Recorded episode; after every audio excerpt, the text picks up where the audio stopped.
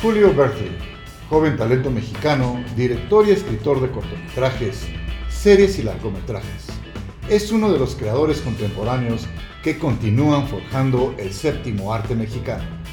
Platica con nosotros de los retos y recompensas de ver el mundo a través del lente. Hola, ¿cómo están? De nueva cuenta aquí en Entre Firmas. Muy contentos nuevamente. Ya parece que viene el agua, ya no está tan caliente el clima. Así es de que agarren su café, agarren su, bueno, pues es viernes, entonces se vale una chelita y siéntense a ver y a disfrutar este programa porque pinta para estar súper bueno, mi querido Gastón. Así es, Mafer, la verdad, este, muy contento de estar otra vez aquí y de tener a un buen amigo y alguien que admiro y respeto y que creo que nos va a dar muchas cosas interesantes para este programa. Sí, bienvenido, Julio, joven talentoso, bienvenido a este programa. Muchas gracias, Mafer, Gastón, feliz de estar aquí, acompañarlos un rato, mil gracias. Pues Julio, cuéntanos un poco cómo entraste al mundo del cine, porque sabemos que diriges, que produces, que escribes.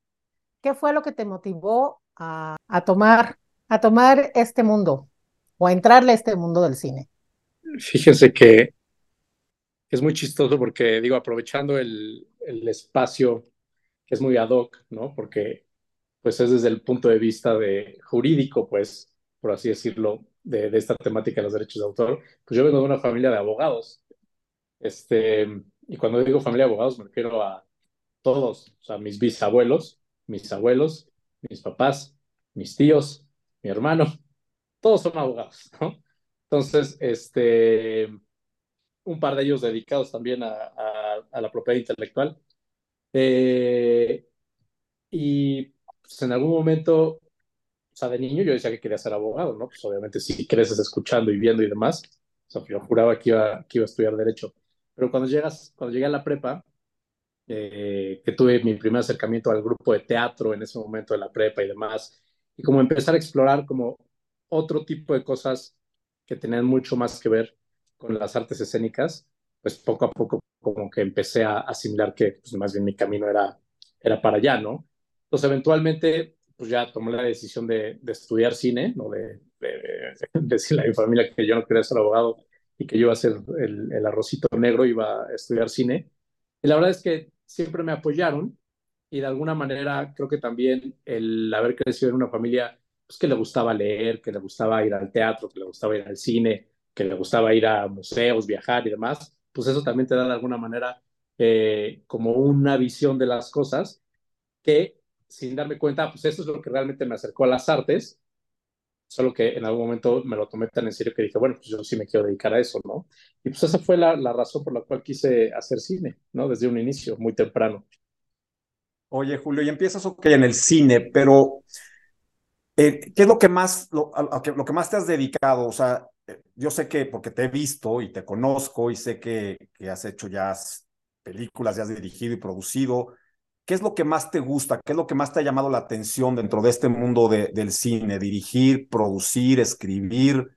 ¿Qué es lo que más te gusta? Y dentro de eso, eh, porque y, además qué bueno que estás en el mundo jurídico porque no te vas a sentir agredido con las preguntas eh, de abogados porque se ve que estarás acostumbrado en las comidas familiares a las discusiones eternas de, de los abogados, pero ¿Qué veías tú o qué conexión veías tú entre lo que empezabas a hacer y, y el derecho? O sea, ¿te volteabas a preguntar a, a, en tu casa que si tenías que firmar algo, si tenías que revisar, o simple y sencillamente tú empezabas a hacer lo tuyo de, desde el punto de vista del entretenimiento, como director, como escritor, y después ya te preocupabas por la parte legal? No, fíjate, a mí me, me esta parte legal me llegó muy temprano porque yo cuando estaba terminando la carrera, que entregué mi tesis, que ahí fue donde realmente eh, empezó mi carrera, la verdad es que corrí con mucha suerte, siempre lo digo, y no sabría de qué otra manera describirlo más que suerte, porque muchas veces un egresado de la carrera de cine, bueno, pues todavía tiene que pasar un muy buen rato para irse adentrando poco a poco en el mundo profesional, porque la verdad es que sí es un mundo muy cerrado, muy selectivo y complejo en muchos sentidos. Pero yo cuando entrego mi tesis, resulta que esta tesis, además de estar en muchos festivales eh, pues en México, en Guadalajara y en muchos importantes del mundo, se fue también al Festival de Cannes. Entonces, cuando me voy al Festival de Cannes, yo ahí, este, sin saber nada, sin entender bien todavía cómo funcionaba la industria, Cuando regreso, me empiezan a caer muchas ofertas de trabajo y yo apenas acabo de salir. Entonces, al caerme todas esas ofertas de trabajo, pues ya involucraba contratos, ¿no? Contratos reales, hechos y derechos. Entonces, eh, en mi vida había firmado un contrato. O sea, hasta ese momento todo lo que había hecho pues eran cosas estudiantiles y antes de eso, si acaso, ya que ya había trabajado en una, en una casa productora muy chiquita cuando iba en la prepa, pero pues todo era de palabra, ¿no? Porque pues era de un maestro, entonces eh, pues los acuerdos eran de palabra y demás.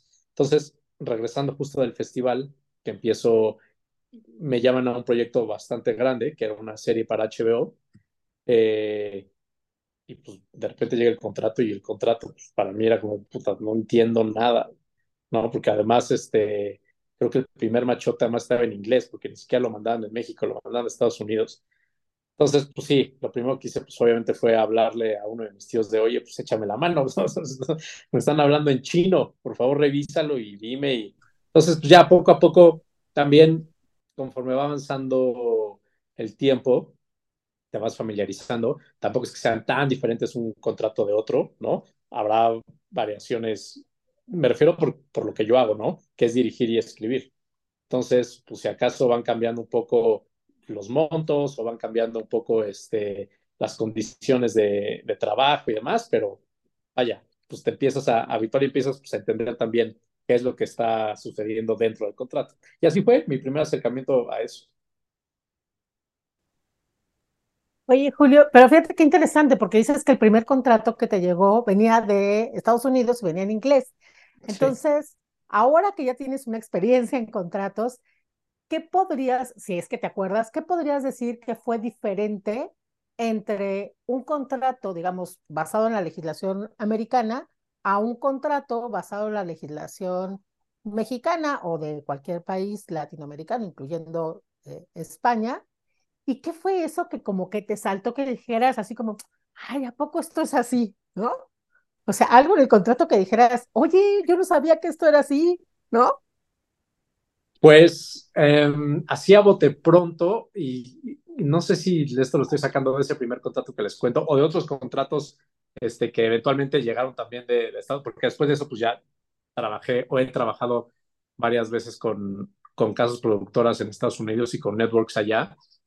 Eh, obviamente, de entrada, eh, recuerdo que los contratos son un poco más, eh, no sé si decirlo de esta manera, no es que no sean, no es que sean menos específicos, pero sí son menos rebuscados en, de alguna manera.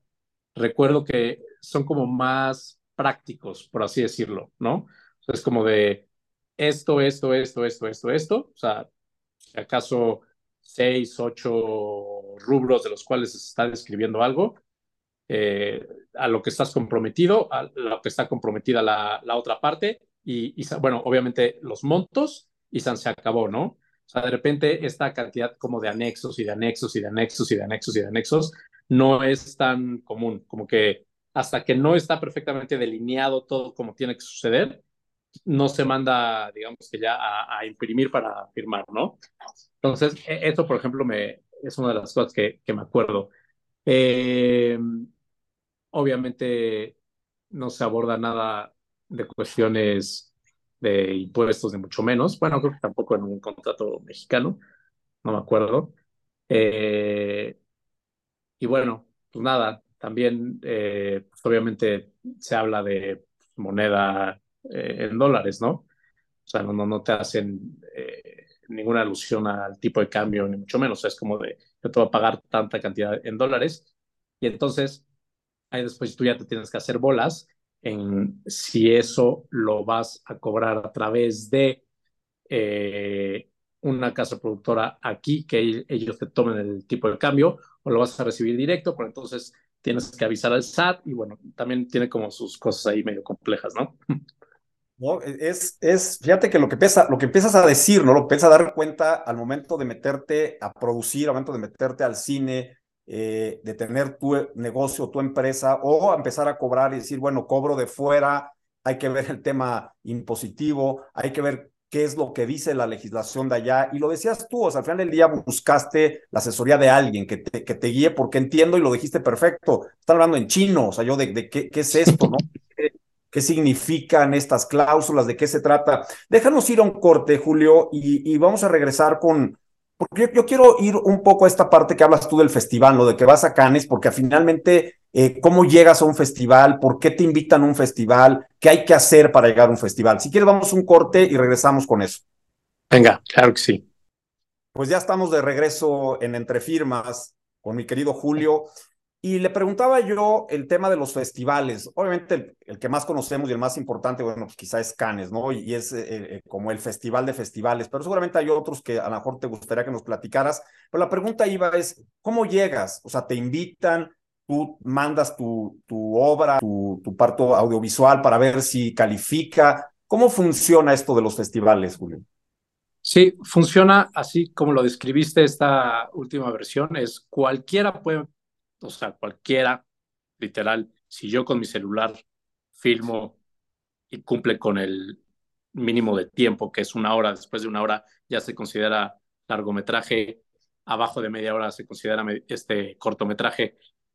Si yo tengo esas dos versiones, yo puedo inscribir y mandarlo. De eso a que lo seleccionen ya es otra cosa. ¿Qué pasa? Que todos los festivales tienen un equipo de curaduría que hacen toda una selección dentro de todas las eh, obras que les llegan ese año y unos meses después, o sea, se tardan un par de meses en seleccionar, publican eh, cuál va a ser la selección de ese año, ¿no? Y qué va a estar en competencia en ese año. Todos los festivales funcionan igual. La única diferencia es que se dividen en tres eh, rubros los festivales en todo el mundo. Los festivales de clase A, clase B y clase C. Los de clase C son festivalitos muy chiquitos que normalmente llevan muy poquito tiempo, que tienen, pues digamos que poca inversión para hacer el festival. De esos estoy hablando que hay miles de festivales en, en el mundo. Después vienen los de clase B, que son festivales ya más posicionados, mucho más armados, mucho más importantes. O sea, festivales clase B en México, por ejemplo, el Festival de Morelia, el Festival de Guadalajara, este, el Festival de Sundance, el Festival de Tribeca, o sea, que son festivales que pueden tener muchísimo renombre, eso no quiere decir que no, que son festivales importantes, son festivales muy, muy importantes. Y luego vienen los festivales clase A, que solo existen 15 en todo el mundo, ¿no? Que es donde entra Berlín, Cannes, este, Venecia, El Cairo, Locarno, etcétera, ¿no? Solo hay 15 de esos festivales en el mundo, pero todos funcionan igual, o sea, cualquiera puede mandar su obra, ellos hacen esta chamba de selección y ya te avisan si está seleccionado. Y ya una vez que sucede el festival, pues ya vas y estás como en competencia en el marco de, del festival y luego ya regresas. Pero la verdad es que curricularmente hablando, siempre se queda ahí como el sello de fuiste seleccionado en tal festival, tal festival, tal festival. O sea, al final de cuentas, tú como director o como productor o como escritor, lo que se va a ir adhiriendo a tu currículum para poder seguirte vendiendo, pues es justo ese recorrido que hayas tenido en la mayor cantidad de festivales posibles con las obras que hayas hecho. Oye, y por ejemplo, en el caso de los, eh, los directores o los productores mexicanos que de repente son seleccionados, ¿tienen algún tipo de apoyo estatal para acudir con su obra al festival? ¿Existe alguna institución que los promueva, los impulse, eh, los subvencione para que vayan? Subvencionar como tal, si es un festival muy importante, digamos que uno de estos festivales clase A, normalmente el festival te cubre todo. Al ser seleccionado, eres un invitado del festival. Entonces el festival te invita, te da hospedaje, a veces también, por lo menos como largometrajista, también te da tu, tu vuelo o tu manera de llegar al festival. Y en la parte de promoción y demás, pues al final de cuentas el IMCINE, que es el Instituto Mexicano de Cinematografía aquí en México, pues es quien se tendría que encargar de darle difusión a las piezas mexicanas que están allá afuera eh, mostrándose en el mundo, ¿no? Subvención como tal, no hay un rubro o un este, apartado eh, donde tú puedas inscribirte para ver si te lo dan, más bien tienes que rascarle. Yo me acuerdo, por ejemplo, en algún momento cuando me fui al Festival del Cairo, que es uno de los, de los clase A, a presentar una película, eh, me moví y el vuelo, aunque el festival me lo, me lo daba, pero estaban medio tardados, todavía no estaba seguro si me lo iban a poder dar o no, se lo pedí a la Secretaría de Relaciones Exteriores y me lo dio, ¿no? Por ejemplo. Pero tuvo más que ver con yo moverme, ¿no? Eh, de rascarle por ahí y ver cómo. Porque no hay ningún lugar donde diga, oye, si eres artista y vas al extranjero, la Secretaría te... No. Y eso creo que fue en aquel momento, ¿eh? porque creo que ahorita ya con todos los recortes que ha habido, este, creo que ya sería imposible. O sea, ya no te darían ni un cacahuate. Las gracias, cabrón. exacto. Este, cuando entras a los festivales, ¿hay alguna restricción legal? ¿Hay algún requisito legal? ¿Te hacen firmar algo? Es decir, la obra, yo sé que es tuya, seguirá siendo tuya, pero la se promete, la tienes que prestar para que hagan algo. ¿Cómo funciona esa parte? Sí, justamente. las únicas veces que, que, he tenido que firmar ese tipo de cosas han sido otra vez en los clase A, o sea, en los importantes. De ahí para abajo, no. O sea, es muy raro que te hagan algo. En los clase A sí, porque como son festivales que tienen el spot de, de, la industria, entonces no se pueden dar el lujo de fallar en que a lo mejor presentes algo que no eres dueño, ¿no? Entonces te hacen firmar y te hacen también eh, de alguna manera corroborar que tú eres el propietario intelectual y comercial de, esa obra y no solo de esa obra, o sea, si en tu película, por ejemplo, tienes licencias musicales, o sea, tienes canciones de otros artistas o tienes obras que, que estén licenciadas de otros artistas, también tienes que comprobar que tienes las licencias de uso de esas obras. Si no, no te puedes presentar. Está bien interesante lo que, lo que comentas, porque al final del día es un pequeño clearance, ¿no? Digo, con tú una película vas a hacer pues, toda esta parte de, de, de, derechos y toda esta parte de la cadena de derechos que lo haces evidentemente, pero entonces aquí ya te dicen, a ver, sí demuéstrame que la obra está registrada, que tú eres el titular y que cuentas licencias de música y, y, los actores efectivamente están, o sea, toda esa parte de, de la cadena de derechos es lo que te piden entonces para ir al, para que puedas entrar al festival. Exacto. Sí, una vez que ya estás seleccionado, es felicidades, ya te seleccionamos, ya nada más te pedimos que nos enseñes tal y tal para asegurarnos de que lo que vas a mostrar, sí tienes tú el derecho de mostrarlo. Y se acabó, ¿no? Buenísimo. Claro, eso está buenísimo. Oye, alguna vez me tocó, digamos, eh, participar dando clases en el, en el Festival Internacional de Guanajuato. Y yo me acuerdo eh, que los chavos me decían, los chavos que, que, hacían este rally o el concurso de documental, que el festival como tal se quedaba con los derechos, ¿no? Entonces, que al final pues, la, el registro, digamos, la titularidad se la quedaba el festival. ¿Eso te ha pasado alguna vez en, en que alguien te haya uh, financiado, pues, parte de alguna obra y que hayas tenido que compartir o de plano ceder eh, los derechos sobre tu corto? Sí, me pasó una, una vez justo con un corto. Eh, hace unos años eh, había un festival, bueno, paró con la pandemia, pero ya lo volvieron a retomar, que justo aquí en, en la Ciudad de México, bueno, aquí en la Ciudad de México y en muchas ciudades del mundo, que se llama el Proyecto 48, 88 Film Project, que es un rally también, muy parecido al de Guanajuato, en el que tienes que hacer un cortometraje en 48 horas, ¿no? Pero a partir del banderazo es, sacas de la urna cuál va a ser el género, cuál es el personaje, eh, un diálogo que se tiene que decir, y a partir de ahí tienes 48 horas para escribirlo, filmarlo, postproducirlo y entregarlo. El caso es que me invitó eh, el director de una escuela, bueno, estaba como juntando a diferentes personas de la industria porque quería inscribirse, se inscribió, nos llamó, me llamó a mí para escribir y dirigir, llamó a un fotógrafo y demás. Y lo primero que hizo fue que nos hizo firmar a todos, que en el caso, eh, o sea, de que se lograra terminar bien el cortometraje y demás, pues cedíamos absolutamente todo, ¿no? O sea, el dueño de, de ese cortometraje era esa persona que, que nos juntó. Y, y es chistoso porque eventualmente el cortometraje se logró, llegó a las finales, ganó mejor director, ganó mejor actriz, ganó, ganó varias, varias cosas en el festival este, pero pues el corto pues, no es mío, ¿no? O sea, es mío en autoría, pero, pero, pero pues no soy el dueño.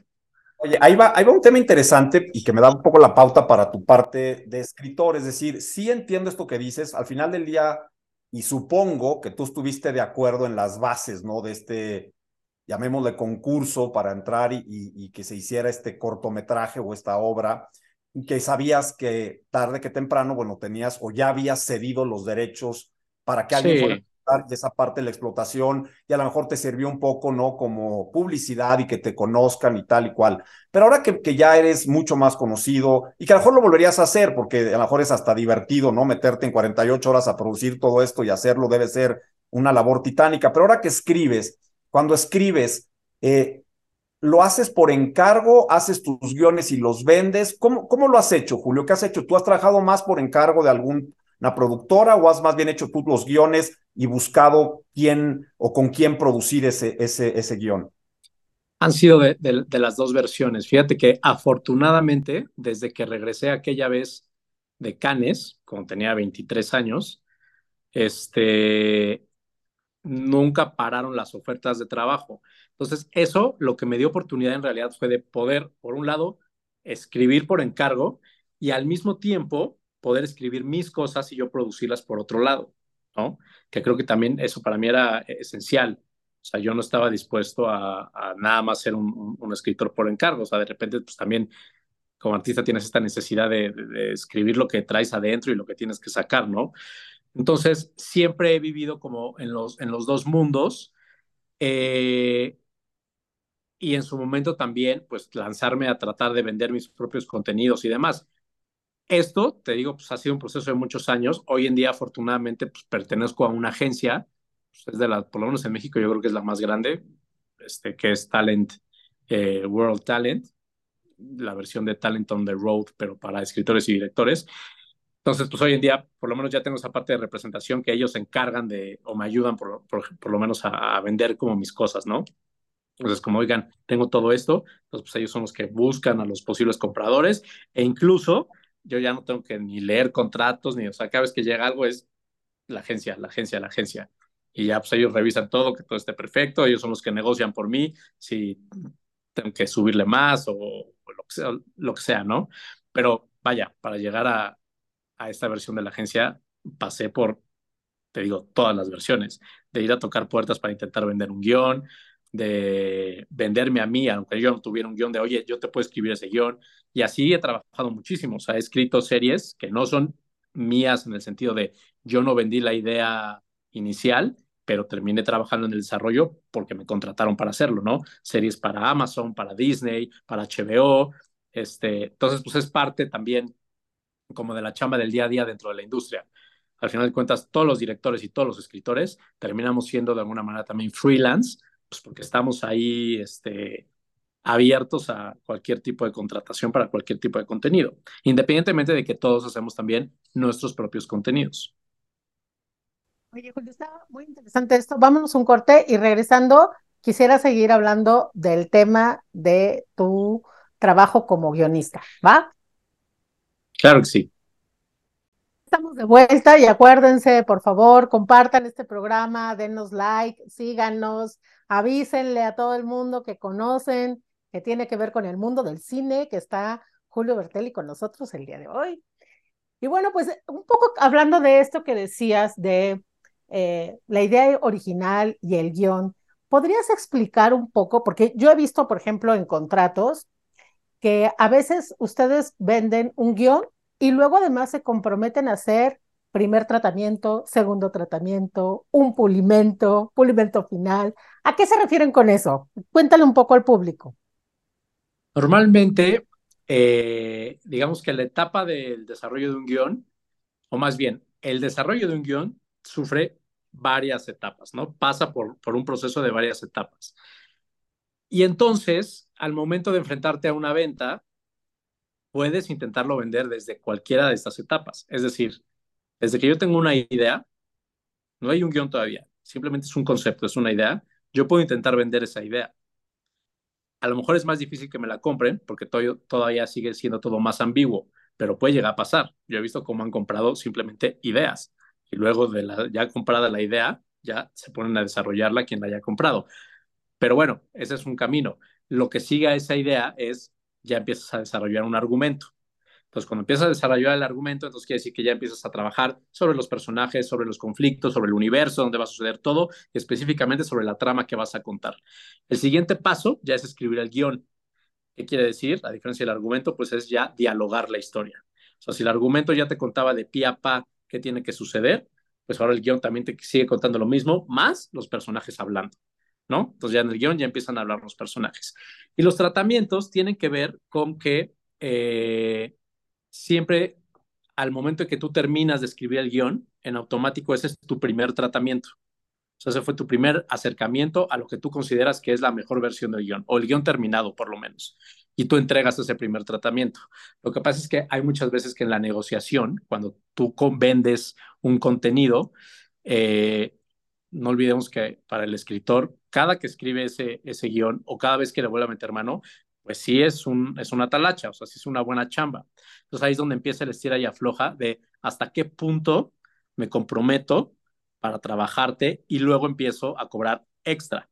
Entonces, a lo mejor eh, esa negociación es, bueno, yo te escribo hasta dos tratamientos del guion.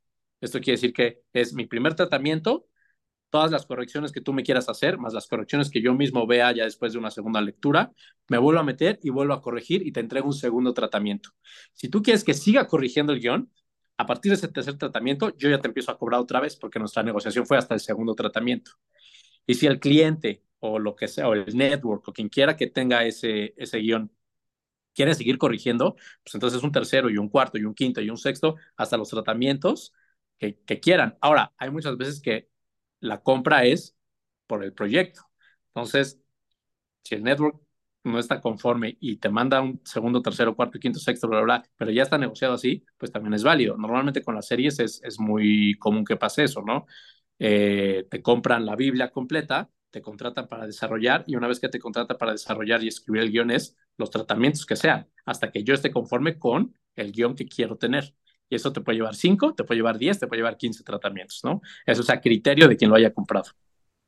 Oye, ahorita que dices eso eh, y, viendo lo que significa una obra literaria, porque al final del día el guion es una obra literaria para efectos de, del derecho de autor, y que a lo mejor te compraron ese guion y te compraron el guion y dos, tres tratamientos, porque ese fue, digamos, el pacto. Y entonces lo sueltas y es una obra por encargo y mañana ese guion a lo mejor es modificado por alguien más. Tú pactas en tu contrato que se pueda modificar o no, que se, obviamente hay una parte del derecho moral del autor, ¿no? Todo eso que es eh, eh, en México por lo menos está muy respetado y, legislado, pero en Estados Unidos no. en Estados Unidos no es que no se respete, pero cambia muchísimo la forma de, de, del uso y, respeto al derecho moral, pero si estamos hablando de México y haces el guion y a lo mejor dices, bueno, que yo hago dos o tres tratamientos y al tercero pues ya lo entrego y ya está, pero a lo mejor cuando lo ve el productor o el showrunner y ahorita mejor nos platicas un poquito de lo que es el guionista y el showrunner, dice, oye, vamos a cambiarle porque no me cuadró esta parte y entonces tenemos que modificar. En, tú cuando negocias esto, ¿ya lo dejas eh, estipulado o es algo que dices, no, espérame, si lo vas a cambiar, de todas maneras, sí necesito que, que tengan mi autorización, quiero revisar hasta la última versión porque al final del día están basados en esta idea original, como se le, como se le llama muchas veces a, estos proyectos. Todo eso, o sea, ahí hay una flexibilidad enorme porque todo depende de la negociación que tengas desde un inicio.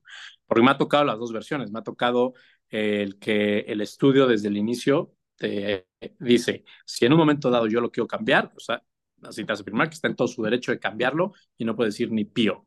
A partir de ahí puedes intentar negociar, ¿no? De, bueno, ok, lo puedes cambiar, pero de todos modos me lleva, pero va mi crédito de todas formas, ¿no? O sea, es porque mi, tra o sea, si yo escribí tantos tratamientos y al final de cuentas tú lo quieres cambiar, de todos modos mi nombre tiene que estar ahí. Ese es un tipo de negociación. O puedes decir, ah, pues no te escribo nada, ¿no? Entonces yo no le quiero entrar a eso. O sea, eso siempre va a ser una negociación desde, desde el inicio. Y existen las dos versiones. O sea, a mí me ha tocado escribir eh, a sabiendas que si en un momento dado no quieren, lo pueden cambiar. Y la, genuinamente en esos casos no, no me ha importado, porque al final de cuentas lo veo como un trabajo, no es como, ok, me estás contratando para escribirte el guion, yo te lo voy a escribir. Si en al final no lo quieres, es tu problema. Yo ya lo escribí y ya cobré, ¿no? Y tan, Esto, ¿no? O sea, de, negociarlo desde el principio, ¿no? Creo que ahí donde entra la labor, obviamente tuya. A mí cuando me llegan los, guionistas o algún escritor o cualquier persona que esté involucrada en la creación o desarrollo de una obra autoral, lo poco que le preguntas es qué quieres tú, o sea, qué, es, qué, qué negociaste, qué, qué quieres, para que entonces en todo, en todo el contrato tratemos de plasmar justo ese, esa negociación, ese interés tuyo. Si me dice, oye, a mí me da igual, yo a lo mejor, es más, a lo mejor hasta si ya no me gusta el guion como estaba a mí, págamelo y, no quiero ni que aparezca mi nombre, o sea, ya no me sí, gusta. exacto.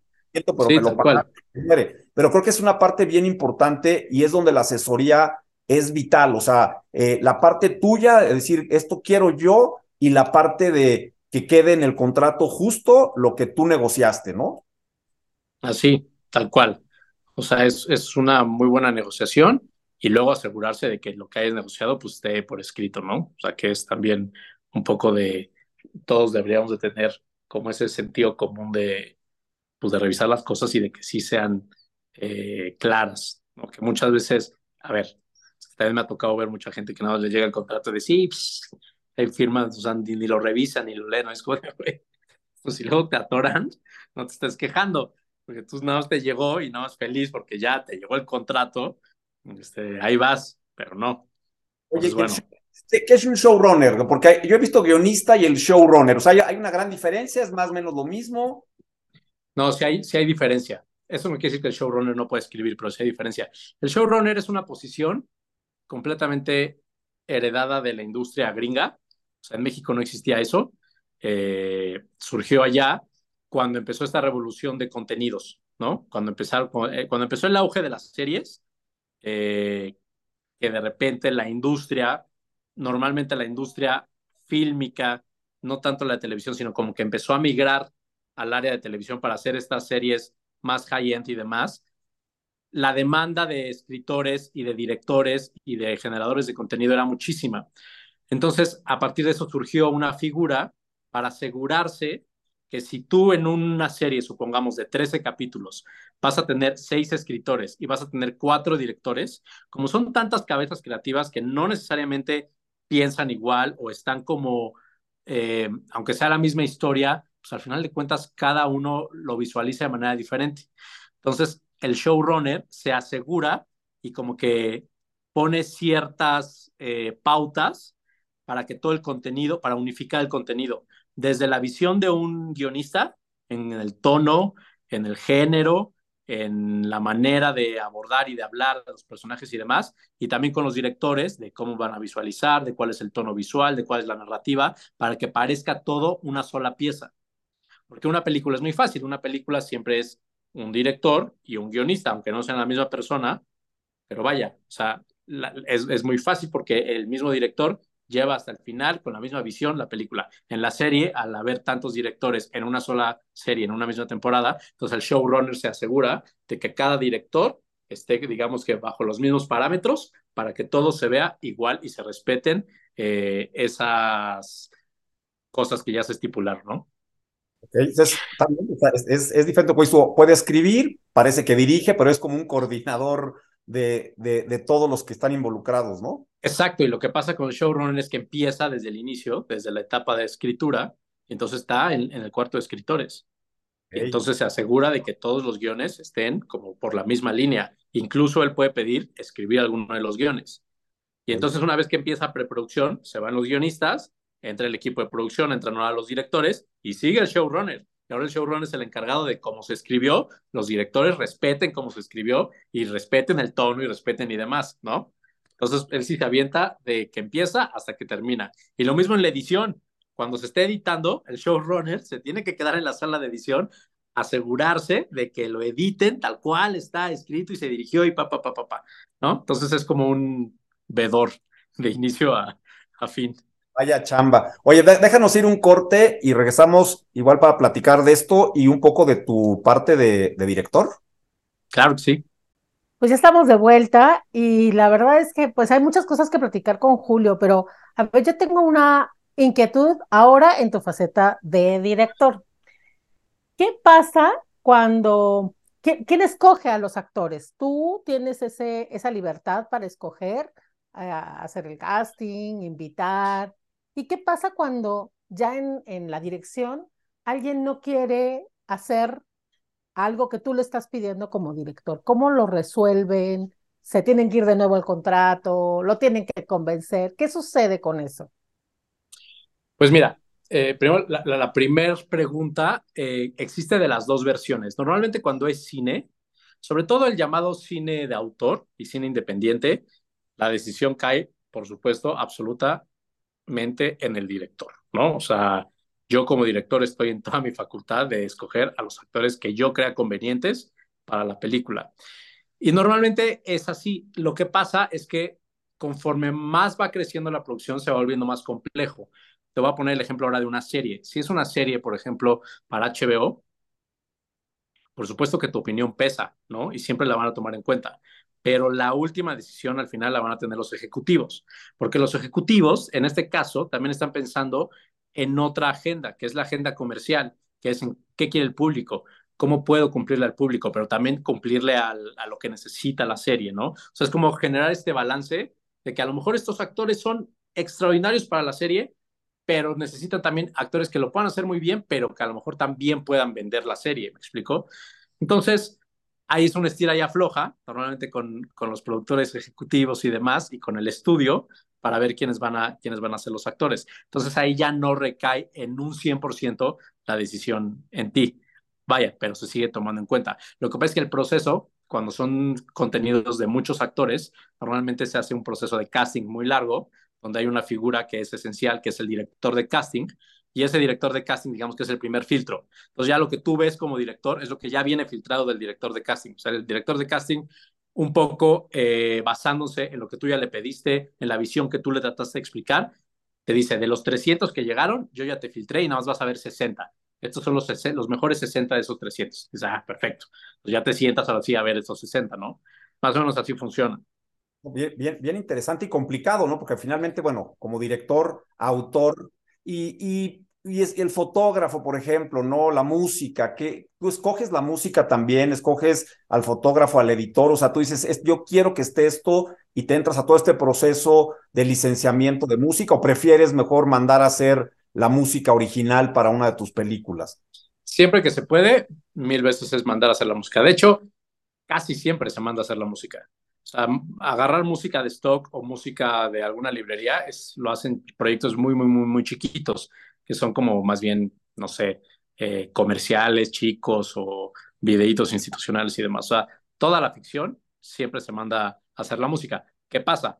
Muchas veces por el contenido necesitas también música diegética. Entonces necesitas ahora, independientemente del soundtrack, eh, perdón, independientemente del score, te vas al soundtrack. Entonces necesitas canciones que ya existan. O sea, yo necesito una canción de los Doors o yo quiero una canción de Elvis. Entonces ahí sí ya te metes en otros temas, entonces ahora sí es ir a pelearte por la licencia de esa canción, este, pues normalmente también se gastan un dineral enorme en todas las licencias para poder tener las canciones que el director quiere para esos momentos, ¿no? Y a veces también es la negociación con los productores de que el productor te dice, brother, no vas a tener esa canción, piensa en otra o piensa cómo lo vas a resolver, pero no hay manera de que te paguemos esa canción. Entonces, pues, a veces también hay que jugar ahí con eso o a veces se manda a hacer quien te está haciendo la música, le dices, oye, pues hazme un sound like, o sea, que medio suena esa canción, pero no es esa canción. Entonces ahí también ya te metes como en esos temas, por ejemplo, también justo de, derechos de autor, de hasta qué compás se puede parecer y luego ya no, porque si no, entonces ya la está plagiando y demás. Oye, Julio, yo te voy a meter en, en una camisa de siete varas. Yo quiero que le expliques a la eh, gente. Porque Julio es torero, así que ahí te va. Eso, ahí te va. Yo quiero que le expliques a la gente el daño que le genera la piratería a la industria, a la industria cinematográfica y a los creadores. ¿En dónde te pega? Porque la gente cree que le pega a las grandes productoras, ¿no? Y yo creo que tú como autor eres el mejor ejemplo para decirles por qué no consumir piratería. Justo, eh, ahorita dijiste algo importantísimo, ¿no? Que creen que les pega solamente como a, las grandes, a los grandes estudios y demás. Pero la realidad de las cosas es que la industria es como una, es como un reloj, ¿no? O sea, es como un, un engran, varios engranajes que funcionan de cierta manera y eso hace que el reloj se mueva. Entonces, para que funcione la industria, ¿no? Pues tienes que engrasar esos engranes. Entonces, si no engrasas esos engranes, pues eventualmente un engrane se va a oxidar y ya, y ya no va a caminar. Entonces, si este no camina, no camina este, no camina este, y así pa, pa, pa, pa, hasta que se friega todo el sistema. Pues cualquier industria, no la industria del cine, cualquier industria funciona igual. Entonces, si tú consumes piratería, estás quitando la posibilidad de que el generador de ese contenido reciba las regalías por haber creado ese contenido.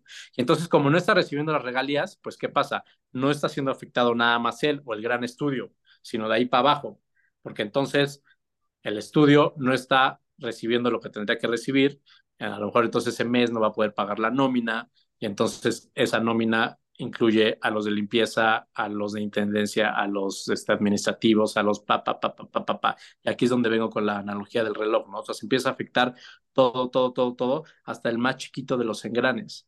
O sea, al final de cuentas, la única manera de incentivar una industria es tratando de consumir, o sea, no me refiero de eh, consumir en el, en el mal sentido de la palabra, sino de consumir el contenido, consumir eh, el producto para que la industria sea una industria sana y esté en constante movimiento. Si no, no se puede. Y entonces lo que hace la piratería pues, es truncar justamente el funcionamiento de esa maquinaria. Es así de fácil. Hombre, así de fácil y tan complicado que, como la gente, como bien lo decía Maffer, y, tú, lo, y tú lo, lo, lo, aterrizas, como la gente cree que no afecta el ver una película pirata cuando realmente sí estás afectando porque hay todo como bien dice, un engranaje atrás, hay toda una serie de gente que participa en una película, no solo es como se dice muchas veces y cuando reciben los premios, no, agradezco además a los tan atrás que no se ven, a toda esa gente que está y que hace... Totalmente. Por ejemplo, un, un productor hace una película. La película tenía la posibilidad de ser una película exitosa, pero ¿qué pasa? Le gana la piratería o se la, voy a poner un ejemplo burdo, ¿no? Se la robaron antes, la, la, sacaron en el mercado pirata y entonces en esa película ya no logró su objetivo comercial. ¿Qué va a pasar con ese productor? Que le había, ese productor se convirtió en fuente de empleo de ahí para abajo para muchísima gente.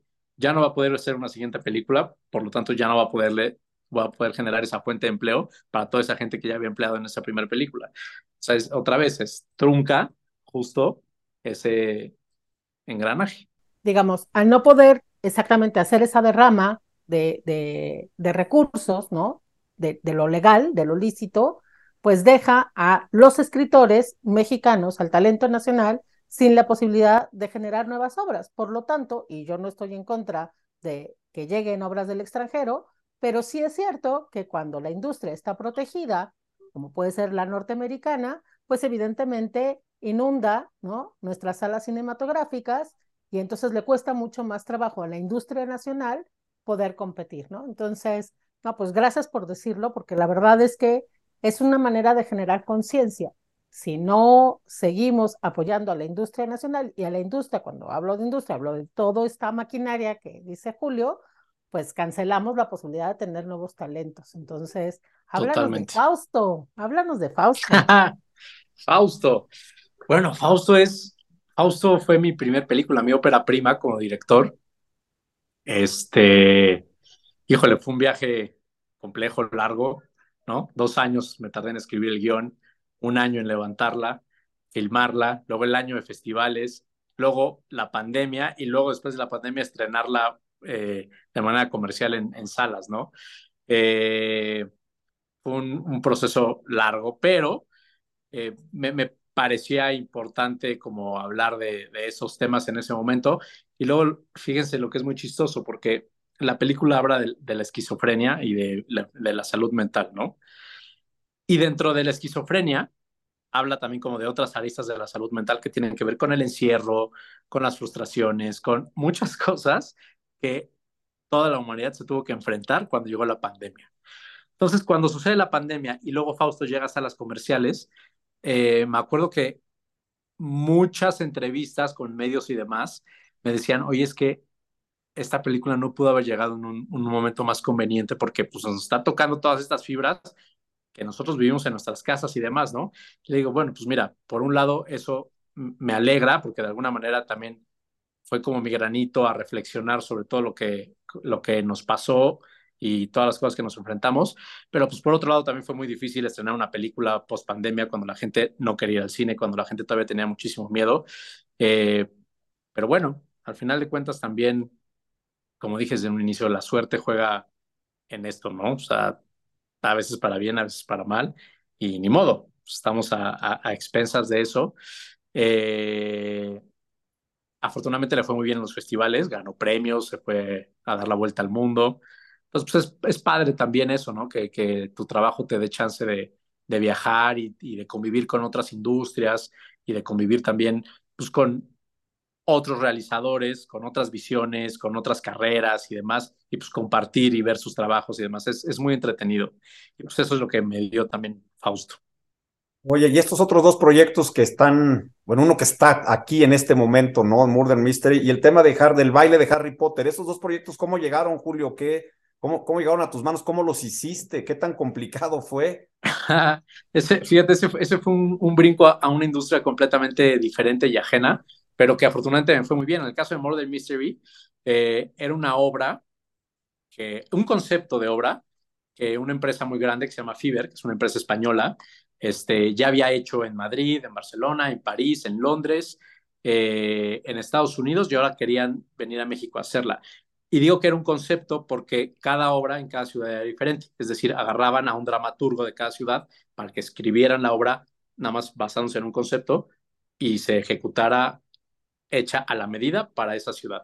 Entonces, por azares del destino, yo terminé ahí eh, pichando junto con un productor de teatro, eh, pues es de los productores más grandes aquí en México ahorita, me invitó a pichar para ese proyecto, eh, nos lo ganamos y pues la terminé escribiendo y dirigiendo. Y le fue tan bien que un año después, o sea, ahorita me pidieron que hiciera la segunda parte, o sea, es la secuela. Entonces es lo que está ahorita en escena es muy divertido, ¿eh? De verdad, los voy a invitar. O sea, el día que quieran, están más que invitados. Eh, es una casa preciosa que está en La Guerrero, que es la Casa Rivas Mercado. Eh, una mansión impresionante de este arquitecto icónico de principios del siglo XX y finales de, del siglo XIX. Eh, y era su casa, ¿no? Entonces, pues una cosa así de repente ahí entre victoriana y, o sea, una cosa impresionante. Entonces el chiste es que vas, se supone que es de época, todo es en los 40, hay un asesinato, de repente ya nadie puede salir, todos son sospechosos y entonces empieza la obra. Entonces tú te puedes mover para donde quieras. Si vas a la cocina, hay escenas corriendo, si vas a la biblioteca, hay escenas corriendo, arriba, los cuartos, abajo, y al final, y tú también puedes interactuar, o sea, mientras los actores estén en tránsitos o no estén en escenas, tú puedes acercarte y preguntarles, interactuar, y el chiste es que vayas tú tratando de indagar y buscando pistas, y al final tratar de adivinar quién es el asesino. O sea, la verdad es que, o sea, es una obra de teatro, pero también es un juego, y es como estar dentro de una película, la verdad es que sí es muy, muy, muy divertido. Y esto, justo esta obra me llevó a que Warner, eh, que quiso traer por primera vez un espectáculo en vivo de Harry Potter, bueno, no, no a México, en el mundo. O sea, es la primera vez que Warner se avienta a querer hacer un show de Harry Potter. Entonces lo hicieron como experimento en cuatro ciudades, en Montreal, en Milán, en Houston y en la Ciudad de México. Y lo mismo, por azares del destino, por el éxito que tuvo Murder Mystery, me hablaron si quería dirigir lo de Harry Potter aquí en México y pues les dije que sí. Y pues también estuvo muy entretenido. Que se va a volver a hacer otra vez a finales de año. También los invito con mucho gusto. Seguro, y a todos. Oye, Julio, bueno, pues entonces, si está ahorita en escena, cuéntales dónde, dónde es, cómo es, para que vayan a, a la obra de teatro. Es en la Casa Rivas Mercado. Los boletos son a través de una página que se llama Fever Up, o sea, feverup.com. En feverup.com, ahí te metes y ahí ya viene el calendario con todos los horarios, los días de funciones y demás, ¿no? Se la van a pasar muy bien, eso sí se los aseguro. Iremos, buenísimo. De, de verdad, muchas gracias, eh, Julio, por, por todo esto que nos has platicado. Muchas gracias por estar aquí. Eh, Julio además canta, ¿eh? Nos tiene que, lo tenemos que ir un día de estos con su esposa y cantan muy bien. va al apego, de repente hay un... Muchas gracias. Padre en las Águilas es, de verdad es otro estuche de monerías que hemos tenido la suerte de tener aquí en, en firmas y, y Taurino de a madre. Así que, oley, mi Julio, por, por todo lo que estás haciendo, ley por los toros, oley por tu vida y por estar defendiendo los derechos de autor y cuidándolos. De veras, muchísimas gracias y te agradezco en lo personal mucho de haber estado aquí con nosotros en el No, hombre, gracias a ustedes, querido Gastón. De verdad es que es un gusto tener estos espacios para platicar estas cosas. O sea, les quiero agradecer y felicitarlos justo por generar este tipo de espacios que yo creo que sí son sumamente importantes. Muchas gracias. Claro, nosotros también te agradecemos. Ha sido una plática bien rica, bien entretenida. Y bueno, esperamos tenerte en algún otro momento en Entre Firmas cantando. Ah, yo feliz. Yo soy materia dispuesta. Gracias por vernos, gracias por escucharnos. Gastón, un beso. Nos vemos el próximo programa. Gracias. Les mando abrazo. Gracias, Julio. Y, y véanos, denos like, síganos. Aquí andamos. Nos vemos.